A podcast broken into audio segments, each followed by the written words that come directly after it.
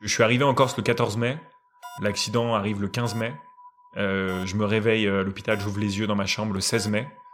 J'ai pris un selfie. Quand je vois cette photo, on dirait que c'est quelqu'un d'autre.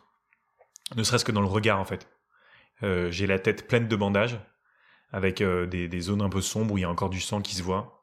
J'ai euh, un énorme pansement euh, un petit peu au niveau du cou, à un endroit sur le côté droit du cou, avec des tubes qui sortent de là. Euh, et on sent que j'en ai chié, en fait. on sent que là, je suis dans le dur. On sent que c'est pas drôle. On sent que c'est sale, on sent qu'il y a de la souffrance, on sent qu'il y a des larmes, j'ai les yeux, j'ai les yeux brillants, j'ai les yeux pleins de sang, c'est, j'ai une éraflure sur la joue, mais qui est quasiment rien, j'ai dû taper un rocher, et heureusement j'ai eu que ça. Euh, et je me réveille comme ça, en fait. Je me réveille, euh, la tête bandée, ce truc dans la gorge dont je sais pas ce que c'est. Je me réveille avec une sonde urinaire, je sais pas ce qu'elle fout là. Je me réveille vraiment incapable de me, de me relever. C'est-à-dire que je suis allongé, je peux même pas me relever pour m'asseoir. Et je peux évidemment même pas me mettre sur le côté. Je suis en, je suis en lambeaux. Je suis en pièces, je suis en miettes. Je suis rien, en fait. Je suis plus rien, en fait. Et, euh, et les larmes viennent sans même que je fasse quoi que ce soit. Je passe mon temps à pleurer. Je pense que je suis au bout, en fait. J'ai plus d'envie, j'ai plus de, j'ai plus de dignité, j'ai plus d'honneur. Vraiment, j'ai plus rien. Là, euh, là, du coup, le chirurgien vient me voir. euh, je, je sais pas combien de temps après mon réveil, mais il vient me voir et, euh, et il me dit plusieurs choses. Il me dit que au niveau du bassin, c'est à peu près un mois et demi, deux mois sans bouger. Et c'est à ce moment-là qu'il se met à, à parler de miracle. Euh, et je l'ai déjà entendu, mais, le miracle venant de la bouche d'un mec qui fait ce métier depuis longtemps, ça, a une vraie portée. Mais il me dit que la blessure que j'ai dans le bas du dos, elle est vraiment passée à 2 mm du sacrum et que ça m'aurait coupé les jambes si jamais euh, ça avait tranché dans ces 2 mm. Et quand c'est 2 mm, c'est vraiment 2 mm. Euh, et il me dit que, là où on n'est pas encore au bout de nos peines, littéralement, c'est qu'en fait, entre les cervicales, on a des disques qui permettent un petit peu d'amortir les chocs et de préserver les cervicales pour qu'elles qu'elles tiennent le plus longtemps possible. Euh, en fait, il s'avère en tombant de si haut, j'ai explosé un disque cervical qui du coup a fait des petits débris. Et en fait, le disque, il est collé à la moelle. Et il aurait suffi que dans la journée, il y ait un débris qui touche la moelle. J'aurais plus jamais pu bouger le reste de mon corps à part ma tête. Plus jamais. Et ce qui est, ce qui est insensé, c'est que ça, personne ne s'en est rendu compte. J'avais pas du tout de sang à cet endroit-là, parce qu'il n'y a pas de sang, ou en tout cas en interne, et ça se voit pas. J'avais pas de douleur.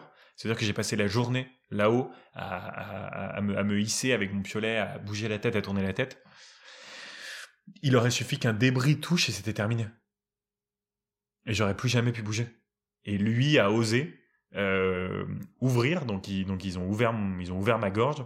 Ils sont allés curer ce truc et curer le disque a explosé. Et ils ont mis une sorte de petit rectangle euh, à la place pour le compenser. Ils ont mis une plaque, ils ont mis quatre vis, ils ont refermé ma gorge et, euh, et, après on a serré les, enfin on a croisé les doigts pour que ça tienne et que, la grève prenne. Et j'avais pas du tout compris ça en fait la veille. J'avais pas compris à quel point ça c'était grave. Et lui était hyper anxieux. Et il venait me voir tous les jours, on surveillait ça, et c'est pour ça que, que j'avais un tube qui sortait de ma gorge et j'avais pas compris. Et, euh, ça, c'était vraiment gravissime. À ce moment-là, quand c'est le, le lendemain, de, le- enfin le jour de l'opération, le lendemain de l'accident, je m'estime pas encore chanceux. Et je et tout ce qui pourra venir après et tout ce qui va changer ma philosophie de vie, c'est pas encore très présent. J'imagine que c'est en cours de gestation, mais euh, mais c'est pas ce qui me saute aux yeux la chance à ce moment-là. Pour le coup, il y a un sentiment qui est évident, euh, c'est que je suis dévasté, mais complètement, totalement. C'est-à-dire qu'il y a- rien de moi qui tient debout. Euh, je suis jamais descendu si bas. Euh, ce qui est certain, ce qui me reste aussi, pour le coup, ça je l'ai tous les jours, c'est la sensation au bout des doigts, euh, en, main, droite, que je rate la roche et que ça s'arrête. Et vraiment, il faut comprendre que c'est aussi simple que ça. Vraiment, c'est ça qui s'est passé pour moi, c'est que j'ai voulu attraper la roche, j'ai glissé, c'était terminé. C'était sans appel.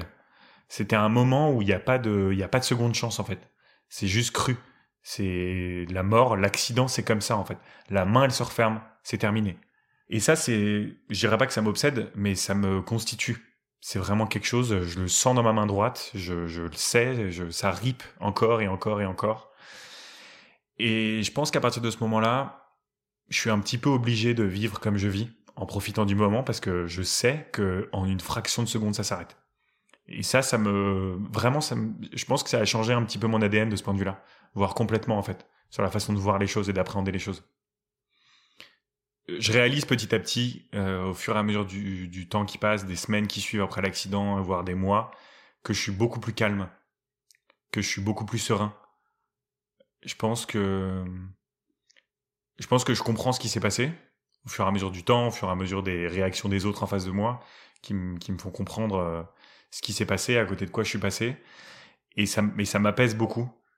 Euh, je pense que avant, j'étais vraiment, avant l'accident, j'étais vraiment euh, un, cliché du mec qui qui bosse beaucoup, qui pense que c'est vraiment important et que c'est la première chose la plus importante, le fait de bosser, euh, qui tient beaucoup à l'argent, par exemple. C'est vraiment quelque chose qui me définissait avant. Et puis, euh, et puis le cliché du mec qui va courir un marathon et puis bah c'est pas assez, donc un mois après il va essayer de faire le sentier le plus dangereux d'Europe et il va le faire tout seul. Et en fait, c'est vraiment le mec qui essaye de courir et d'aller le plus haut possible, et puis il tombe. Et forcément, il tombe. Parce que le, le fait est que c'était pas assez. C'était jamais assez. En fait, euh, je pense que petit à petit, je comprends que c'est pas nécessairement ça la vie. C'est pas tout le temps chercher le, le truc en plus, en fait. C'est déjà simplement, en conscience, profiter du moment. Profiter de tout de suite. Profiter d'être capable de se tenir sur ses jambes et d'aller, d'aller faire un thé. Ou profiter d'avoir des gens.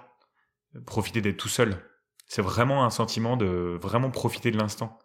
C'est un petit peu comme si euh, tout le présent était coloré différemment. Et ça, vraiment, j'ai pas mesuré à quel point cet accident, ça m'avait changé et à quel point ça m'avait, ça m'avait fait du bien. Moi, il y a un truc qui me touche beaucoup, c'est que pendant très longtemps, dans notre famille et dans mon histoire personnelle, le suicide, c'était quelque chose de très présent. Parce qu'on a, il y a des personnes dans notre famille euh, qui, qui ont mis fin à leur jour, euh, parce que moi, j'ai été élevé dans un environnement familial parfois euh, délicat où, où c'était très présent. Où et en fait, mentalement, euh, pour moi, c'était devenu une solution à beaucoup de problèmes. C'est hyper étrange, mais euh, mais pour des choses du quotidien totalement bénin, même une connerie au bureau, une une réprimande ou un truc que j'avais mal fait ou, ou, ou, vraiment pour rien quoi, pour tout et pour rien, mais vraiment pour des choses qui avaient qui avaient normalement pas de sens et qu'on pouvait relativiser. Moi, j'y arrivais pas.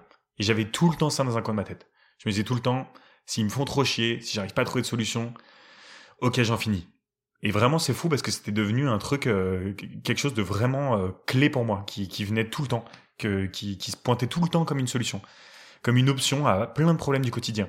Et ça me rendait euh, terriblement malheureux parce que parce que parce que je me rendais compte que c'était terrible en fait de toujours voir en blanc ou noir, que ce soit jamais nuancé, que ce soit toujours euh, soit ça continue, soit ça s'arrête. Il n'y a pas de d'entre deux où on galère un petit peu et on serre les dents et ça finit par passer.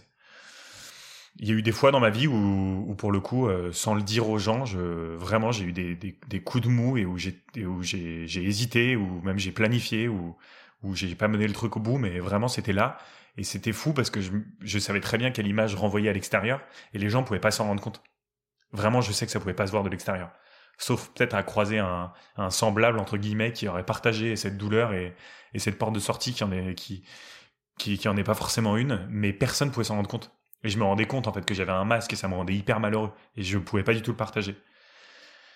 Et en fait, le truc c'est qu'après l'accident, j'ai plus jamais pensé au suicide. J'ai plus jamais pensé à mettre fin à mes jours, même quand j'ai traversé des mauvais passes. Mais genre jamais. C'est-à-dire que c'est ça a disparu. Ça a complètement disparu de mon organisme. C'est-à-dire que même quand je me sonde intérieurement, là, quand je le dis, évidemment, quand moi-même, je, réfléchis et je le cherche pour voir, peut-être qu'il est tapis quelque part. En fait, ça n'existe plus. Je pense que, je pense que c'est assez simple. C'est que j'ai vraiment été confronté à la mort. Je me suis vraiment dit mentalement que j'allais mourir. Je l'ai vraiment accepté. Et en fait, quand je me sors de ça, je réalise que aujourd'hui, j'ai pas envie de mourir. Je réalise qu'il y aura rien de pire et que, et que, et que une nouvelle fois, demain, il fera jour, en fait. Et euh, par exemple, moi, il y a des choses qui m'aident. Je pense que je pense qu'on a tous besoin d'outils pour s'en sortir euh, quand c'est compliqué. Moi, j'ai mon père, il m'a toujours dit euh, qu'il fallait tenir un quart d'heure de plus. C'est quelque chose auquel il tient beaucoup. C'est après, c'est pas littéral. Hein. Parfois, il faut tenir une semaine de plus, il faut tenir un mois de plus quand il y a une galère ou un truc. Mais déjà, c'est très rare les choses qui sont très graves. Et en fait, quand on tient, bah, ça finit par passer. Et ça vaut le coup de tenir en fait.